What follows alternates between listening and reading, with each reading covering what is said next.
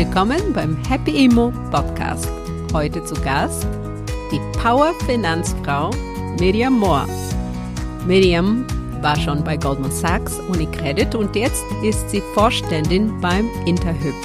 Interhyp ist eine der wichtigsten Finanzierungsvermittlungsplattformen für Immobilienkredite. Hi Miriam. Hallo Maja. Danke für die Einladung. Ich freue mich sehr auf unser Gespräch heute. Ich mich auch. Miriam, Finanzen sind Männersache. Das haben wir schon so oft gehört. Aber guck dir deinen Lebenslauf an. Du warst nur im Finanzbereich unterwegs. Was hat dich dazu gebracht? Äh, Maja, ich glaube, mein Weg in die Finanzbranche, der war zunächst eher zufällig über verschiedene Berührungspunkte, die ich ähm, als Praktikantin während meines Mathematikstudiums ähm, gehabt hatte. Ich habe ähm, bei Sparkassen gearbeitet, bei Versicherungen, bei Rückversicherungen und bin dann ähm, im Investmentbanking gelandet. Erst in New York über ein Praktikum bei der Deutschen Bank und dann bei Goldman Sachs in Frankfurt. Ich habe das, das Thema Investmentbanking für mich entdeckt. Ich fand es super spannend. Ich fand es analytisch interessant, vielfältig und vor allem auch, auch sehr international. Ich habe dann in der weiteren Karriere ähm, eher was Bodenständigeres gesucht und den Weg ins Retail-Geschäft äh, gefunden bei der Unicredit. Das war hier in München die Hypovereinsbank damals und bin von dort dann zur, zur Interhyp gekommen. Und ich finde, Finanzen sind ja schon relevant für jeden Menschen. Finanzielle Freiheit ist was Erstrebenswertes und die Beschäftigung mit den eigenen Finanzen, die lohnt sich ja auf jeden Fall. Da geht es ja auch um, um ganz wichtige Grundbedürfnisse, auch, auch bei uns bei Interhyp, nämlich um den Wunsch nach einem eigenen Zuhause. Das ist einer der Top drei Wünsche für die Deutschen, neben, neben Gesundheit und Sicherheit im Alter, wirklich ein schönes eigenes Zuhause zu haben.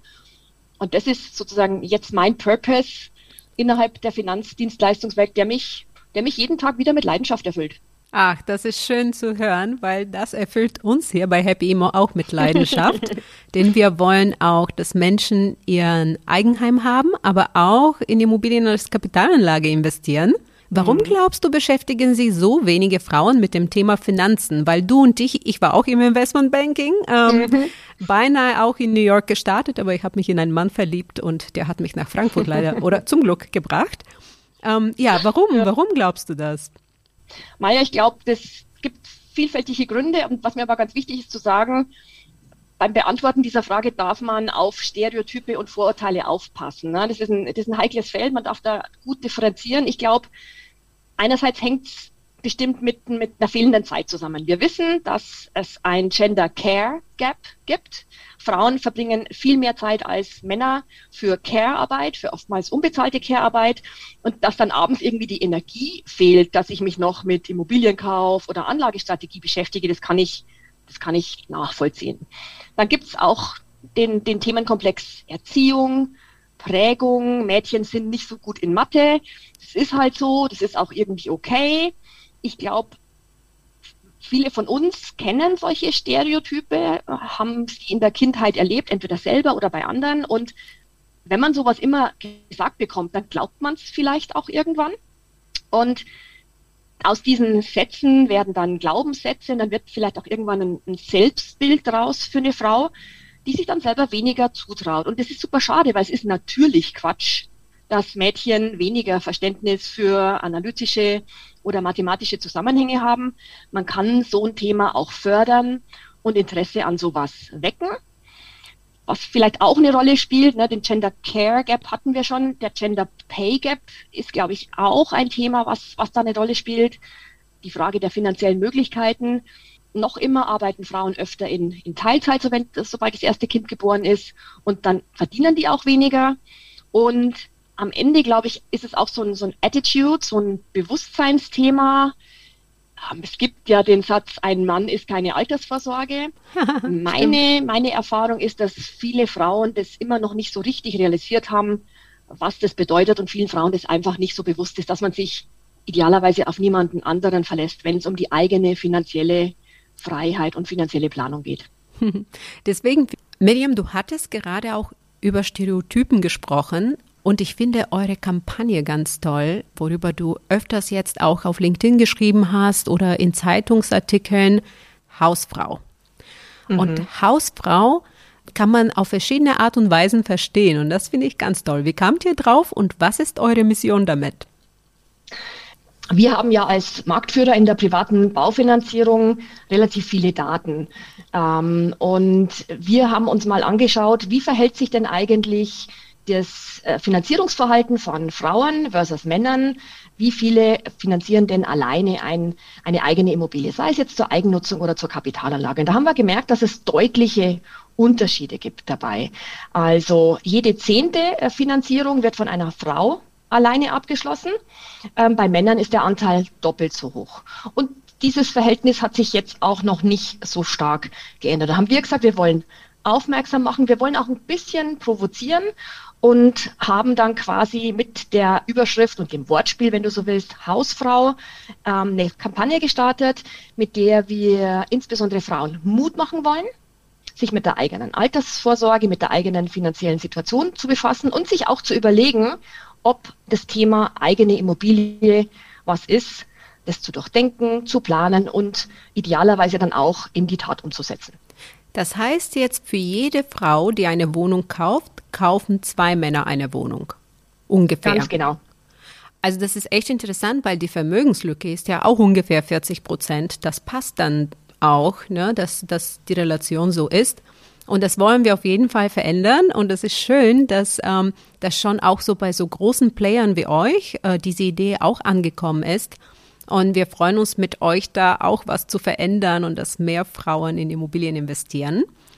Ein ganz wichtiges Thema beim Thema Investieren ist die Finanzierung und da bist du hier genau richtig und genau an der Quelle für mehr Informationen zu diesem Thema.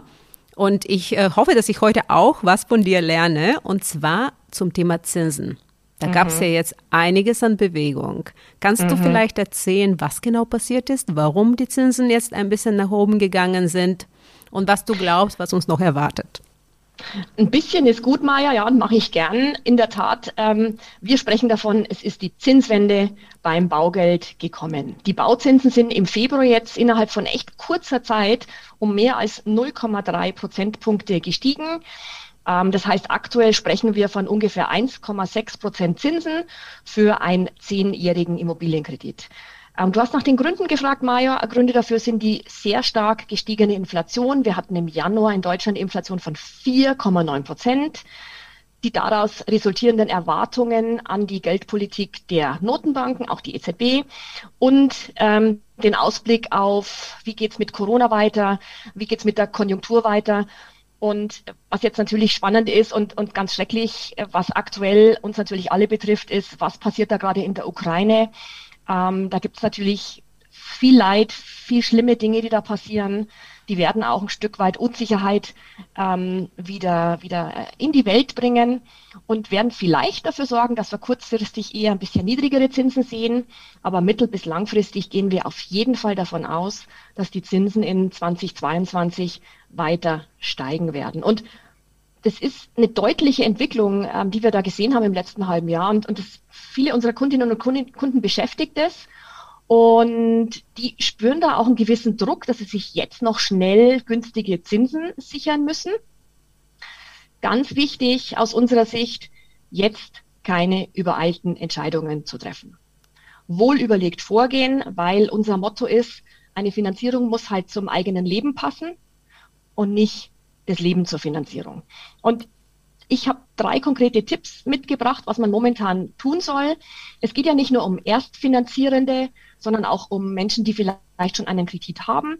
Wenn ich ähm, eine Anschlussfinanzierung vor mir habe in den nächsten Jahren, jetzt ist der Moment, um die anzugehen. Sparchancen können jetzt noch deutlich genutzt werden. Es gibt Vorwartdarlehen, wo man jetzt schon günstige Zinsen ähm, für die Zukunft sichern kann, bis zu fünf Jahre im Voraus. Das ist richtig wichtig, das gut zu überlegen. Das ist der erste Tipp. Der zweite Tipp ist, vor der Immobiliensuche schon die Finanzierung grob zu klären. Also zu überlegen, was kann ich mir leisten, was will ich mir leisten, Angebote zu vergleichen, ähm, vor der Immobiliensuche das zu tun und idealerweise mit einer vorgeprüften Finanzierung dann in die Immobiliensuche zu geben. Das ist nämlich mit einer schriftlichen Bestätigung leichter, wenn es einen Wettbewerb gibt um ein spannendes Objekt, dass man dann einfach beim Makler oder beim Verkäufer einfach überzeugen kann. Und dritter Tipp, Ähm, wir kommen aus einer sehr langen ähm, Niedrigzinsphase. Die Zinsen waren noch vor einem Jahr auf historisch niedrigen Niveaus. Und auch wenn die Zinsen jetzt gestiegen sind, im historischen Vergleich sind wir immer noch niedrig. Und deswegen lohnt sich jetzt schon längerfristig zu planen und lange Zinsbindungen ähm, zu wählen. 15 Jahre oder mehr, eine 20-jährige Zinssicherheit kostet fast das gleiche wie eine 15-jährige. Und um sich da einfach Ruhe im Karton zu verschaffen, indem man jetzt eine Finanzierung aufstellt, die dann einfach 15 oder 20 Jahre lang einfach in trockenen Tüchern ist.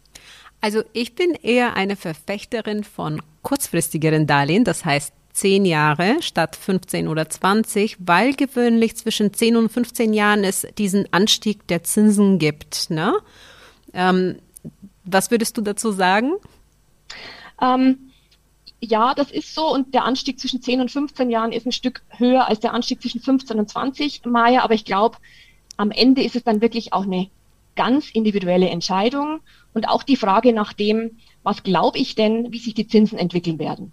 Ne? Also wenn ich eher davon ausgehe, dass die Zinsen in der Zukunft stärker steigen, dann lohnt sich eine längere Zinsbindung. Wenn ich aber mutig bin und sage, nee, ich glaube nicht, dass die Zinsen in acht, neun Jahren, wenn es dann in deinem Szenario zehnjährige Zinsbindung um eine Verlängerung geht, so hoch gestiegen sind, dann kann man auch äh, mit einer zehnjährigen leben.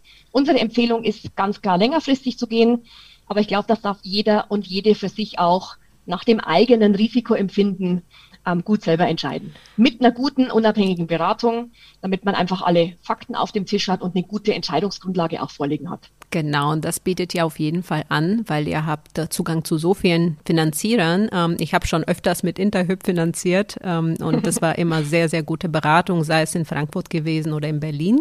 Aber eine Sache, ähm, was du angesprochen hast, und es ist natürlich ein sehr, sehr unangenehmes Thema, das, was in der Ukraine aktuell passiert, aber ich weiß, ich habe eine Expertin hier und die Märkte werden jetzt schon ein bisschen spinnen, glaube ich.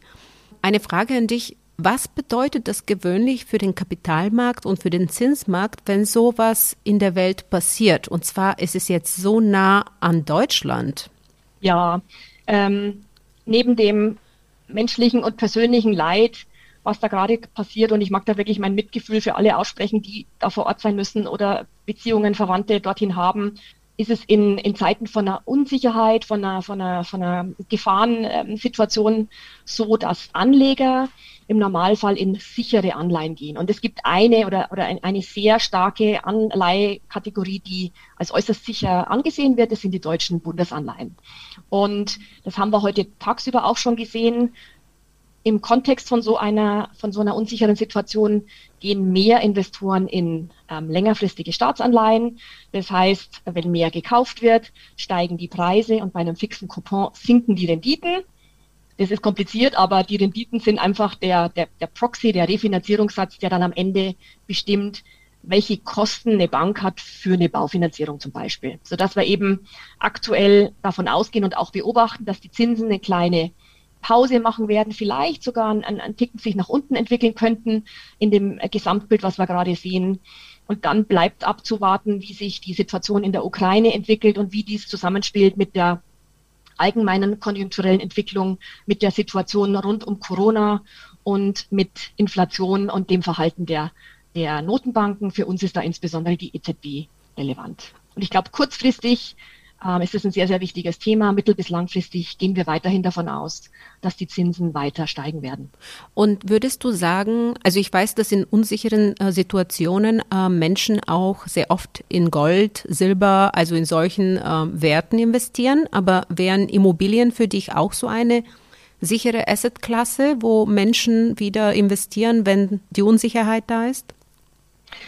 Das ist eine, glaube ich, eine sehr persönliche Investitionsentscheidung, wo man einen, einen Schwerpunkt oder ein Augenmerk für seine individuelle Vermögensbildung drauflegen mag. Wir glauben, dass eine Immobilie eine langfristige, ähm, sichere Investition ist, wenn man auf gewisse Kriterien achtet, wenn man guckt, ähm, wie ist meine Lebensplanung, wie möchte ich leben, ähm, wo möchte ich leben heute, aber auch in der Zukunft. Was passiert mit meinem Job? Was passiert mit meiner Familienplanung?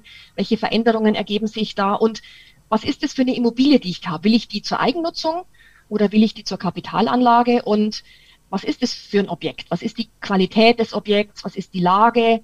Also wenn man da ein paar Kriterien abchecken kann mit einer guten Beratung, um auch werterhaltend, vielleicht sogar in einem, in einem Umfeld zu kaufen, wo man weiterhin von steigenden ähm, Immobilienwerten, Immobilienpreisen ausgehen kann, dann ist es für uns ein wertvoller Bestandteil von einer soliden Altersvorsorge. Perfekt. Und jetzt eine ganz persönliche Frage an dich. Wie investierst du? Ähm, ich habe damals, als ich zur Interhyp äh, kam, zwei Wochen später mit meinem Mann in unsere erste Immobilie ähm, investiert. Da war ich, wie gesagt, zwei Wochen bei Interhyp und konnte auch die Erfahrung als Kundin ähm, bei Interhyp das erste Mal ähm, ausprobieren. Und auch für mich ist, ist Immobilienvermögen ein wichtiger Teil äh, meines persönlichen und des, des Vermögens, was ich mit meinem Mann gemeinsam aufbaue. Hm. Und was würdest du, also ich möchte nicht, dass es zu persönlich wird, aber wie würdest du ähm, die Aufteilung in deinem Portfolio beziffern, so prozentual? Wie viel Prozent ist Immobilie, wie viel Prozent äh, Aktien, wie viel Prozent Anleihen? Gute Frage, Maja. Ich kann jetzt eine genaue Prozentzahl nicht sagen aus dem Kopf, aber bei mir ist es so, dass ein Großteil Immobilienvermögen ähm, ist. so wie bei mir. Also ich bin da sehr voreingenommen. Ich liebe Immobilien und ich glaube, ich habe 90 Prozent meines Vermögens in Immobilien. Mhm. Ähm, aber ist immer so ein Streitpunkt in unserer Familie, ne? Okay. ja, sehr schön. Ich ähm, habe dieses Gespräch sehr, sehr genossen und vor allem deine drei Tipps und auch diese Information über ähm, die unsicheren Situationen, vor allem auch in der Situation, in der wir uns aktuell befinden als letzte Frage, die ich immer stelle, ist, was ist deine Vision für dich und für uns Frauen in Bezug auf Immobilien? Am Ende, finde ich, geht es um Unabhängigkeit, um Selbstbestimmung, um auch eine Art Selbstverantwortung, die jeder Mensch, aber auch jede Frau für sich übernehmen sollte. Und für mich in einem Kontext von, von Rücksichtnahme und von Miteinander und nicht gegeneinander. Ich glaube, wenn wir diese, diese Attitude, diese Haltung jeden Tag, jeder und jede für sich stärker berücksichtigen, glaube ich, kommen wir bei, bei allem, was rund um Gender Gaps, ne, Gender Everything Gaps, äh, über die wir schon gesprochen haben, vorher heute passiert. Ähm, das Ziel muss sein, echte Gleichberechtigung und nicht nur der Mann nimmt klassischerweise zwei Monate Elternzeit, sondern Gleichverteilung der Care-Arbeit, Gleichverteilung der Einkommensleistung, Gleichverteilung der Verwirklichung der Individuellen im Job. Das, das wäre eine Vision. Und ähm, ich glaube, da sind wir schon ein Stück vorangekommen. Manche Episoden, da sprechen wir auch manchmal auf LinkedIn drüber, werfen uns eher wieder zurück, denke ich. Ähm, was ich schön finde, wir haben bei Interhyp ein, ein Frauennetzwerk gegründet. Da bin ich auch Schirmfrau, das heißt Women's Voice. Und das Motto, und das hat mich besonders gefreut, dieses Women's Voice ist All for All. Also nicht Männer gegen Frauen, alt gegen jung, sondern miteinander an echter Gleichberechtigung zu arbeiten. Ich glaube, wenn wir diese Attitude haben, dann kommen wir sehr voran. Und ich habe noch nicht aufgegeben, dass es ähm, irgendwann eine echte Gleichberechtigung geben wird für Männer und Frauen und alle unterschiedlichen Perspektiven. Denn darum geht's für mich am Ende um echte Perspektivenvielfalt. All for all. All for all. Das ist wirklich das, wofür ich mich auch persönlich einsetzen möchte. Ich danke dir sehr das ist wichtiger denn je heute, das alles miteinander zu machen, statt gegeneinander und äh, die Perspektiven zu respektieren. Und ähm, vielen Dank für das tolle Gespräch mit dir, Miriam. Herzlichen Dank, liebe Maja. Danke nochmal für die Einladung und alles Gute. Wir bleiben in Kontakt. Ich Auf jeden mich. Fall. ciao, ciao.